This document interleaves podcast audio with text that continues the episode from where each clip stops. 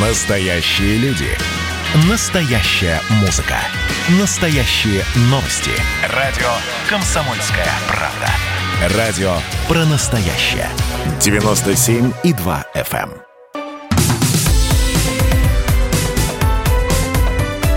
Как дела, Россия? Ватсап-страна! Всем еще раз доброго дня. В студии с вами я, Елена Фонина. То предчувствие 8 марта наносит свой, э, накладывает свой отпечаток и наносит свой определенный женственный флер на э, всю информацию, которая в том числе поступает, даже если она очень серьезная и э, такая, знаете ли, ну, достаточно проблематична, особенно если речь идет о ипотеке. Ясно, что э, в нее э, вкладываетесь, потом долгие годы выплачиваете. Все это, ну, для некоторых является достаточно серьезной нагрузкой. Но вот интересно, а какова доля доля мужчин и женщин, э, берущих э, ипотеку в э, разных городах нашей страны. И где активнее женщины, и сколько их вообще. И это выяснили. Вот Екатеринбург и Красноярск лидируют в списке российских городов-миллионников по доле женщин, которые оформили на себя ипотеку. На третьей строчке Москва, далее Тюмень. Среди городов с численностью до миллиона человек рекордные доли представительниц лиц прекрасного пола, которые оформляют ипотеку, зафиксированы в Ханты-Мансийске, таковых там 85%. Э, дальше Улан-Удэ 84,8%, ну тоже практически 85%. И Нижневартовск 80%. Вот там как-то дамы очень активно э, идут в э, эту ипотечную, как некоторые говорят, кабалу. Ну, не буду дальше вас мучить цифрами, тем более, что сегодня появилась информация о том, что Кабинет министров ужесточает требования к организациям, которые могут предоставлять ипотечные займы. А, новое постановление уточняет, какие именно кредиты вот эти организации должны иметь в своем портфолио. А, но для тех, э, кого волнует э, вопрос э, заемных денег, давайте мы сейчас, собственно, и обсудим эту тему с вице-президентом гильдии риэлторов России Константином Апрелевым. Константин Николаевич, здравствуйте. Да, здравствуйте. Да, здравствуйте. Ну вот чем вызвана, собственно, вот эта инициатива ипотечные займы? Разве не только банки их могут выдавать, еще какие-то организации? Да, безусловно. На самом деле хочу сказать, что э, решение правительства и Минстроя в данном случае является достаточно последовательными шагами в части развития именно системы ипотечного кредитования. Э, например, с одной стороны, упрощаются процедуры получения ипотеки, упрощаются процедуры использования материнского капитала для того, чтобы гасить значительную долю ипотеки. И, кстати, я думаю, что принятие, э, что именно женщины как э, получатели ипотечных кредитов во многих случаях э, доля этих решений и этих кредитов растет именно потому, что значительную часть ипотечных кредитов можно гасить именно материнским капиталом. И такие решения, в общем-то, они немножко упрощают жизнь. То есть, с одной стороны, упрощаются процедуры для граждан э, с точки зрения получения ипотеки и, и э, погашение ее материнским капиталом и в том числе использование каких-то специальных льготных программ для этих целей.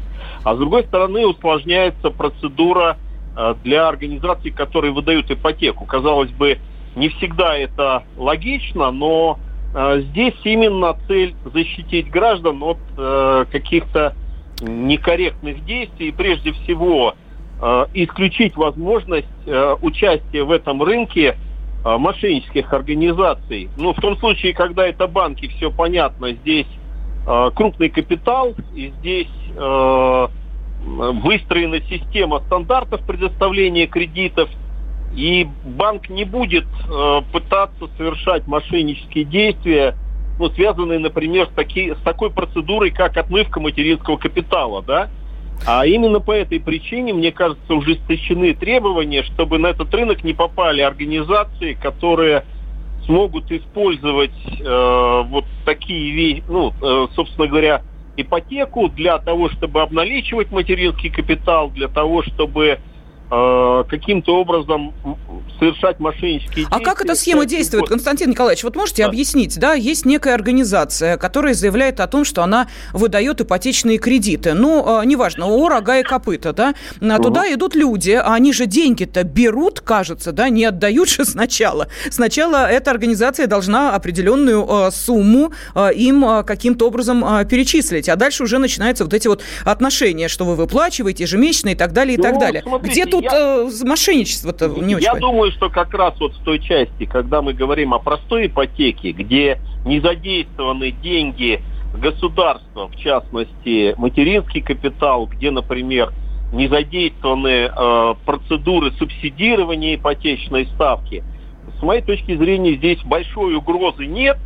Э, ну, если совсем уже как бы э, не рассматривать ситуацию, что люди, например, понимают, что средняя ставка по ипотеке в стране, например, составляет на сегодняшний момент 9%, вдруг идут в кредитную организацию и берут под 18%. А, да, то есть вот э, надо понимать, что организация, которая выдает по такой высокой ставке, она, видимо, для того, чтобы стать конкурентоспособной, игнорирует какие-то риски. Ну, грубо говоря, человек берет ипотеку и потом с ней точно не справится. Эта организация это понимает, но все равно выдает такой кредит. Ну, вот это, это проблема организации, Нет. а не человека. Я не очень Нет. понимаю, опять же. Ну, хорошо, я не могу э, оплачивать свой кредит. Такое случается и э, у заемщиков в больших банках, и вот в этих странных, ну, будем так их называть, организациях. Но это же проблемы, простите. Нет, в первую это очередь... проблемы, э, ну, это uh-huh. кажется так, что это проблема человека. На самом деле, в итоге это может стать проблемой э, социума, да, у человека есть семья, он не рассчитал нагрузку кредитную э, и, в принципе, не справился с этой кредитной нагрузкой. В итоге что? Не человек, а вся семья теряет возможность пользоваться этим жильем, теряет это жилье, не справляется с кредитной нагрузкой. Для этого и существует, как бы, в том числе, э, вот эти стандарты, да, которые защищают человека. Ну, а вторая вещь, это я уже сказал об этом, это э, материнский капитал, когда э, люди просто делают вид, что берут ипотеку для того, чтобы обналичить материнский капитал. Поэтому, например, сейчас увеличена сумма э, кредита, который э, должна предоставлять организация для того, чтобы быть допущенной э, к льготной программе с использованием зачета этих кредитов от материнского капитала. То есть цель ограничить, э, скажем так, выход мошенников угу. на процедуры, э, которые, ну, как бы меняют цель. То есть, грубо говоря, цель Понятно. Спасибо. Вице-президент гильдии риэлторов России Константин Апрелев был на связи с нашей студией. Ну, э, если вы не очень разобрались, э, что же, собственно, э, предлагает Кабинет министров, то давайте я вам просто официальное сообщение сейчас процитирую. Итак, новое постановление уточняет, какие именно кредиты вот эти организации должны иметь в своем портфолио. В частности, размер займа должен быть не менее 500 тысяч рублей, минимальный срок 36 месяцев. Вот таких займов должно быть до октября 2000 2019 года не менее 200 выдано. А, при этом а, деньги необходимо было перечислять единовременно. Размер процентной ставки не должен был превышать средневзвешенную процентную ставку по ипотечным кредитам более чем в два раза. Ну а в договоре должно быть прописано условие о страховании заложенного имущества. Вот, собственно, это и есть то самое официальное сообщение от Кабинета министров, который ужесточил требования к организациям, которые могут предоставлять ипотечные займы. Как дела, Россия? Ватсап-страна! страна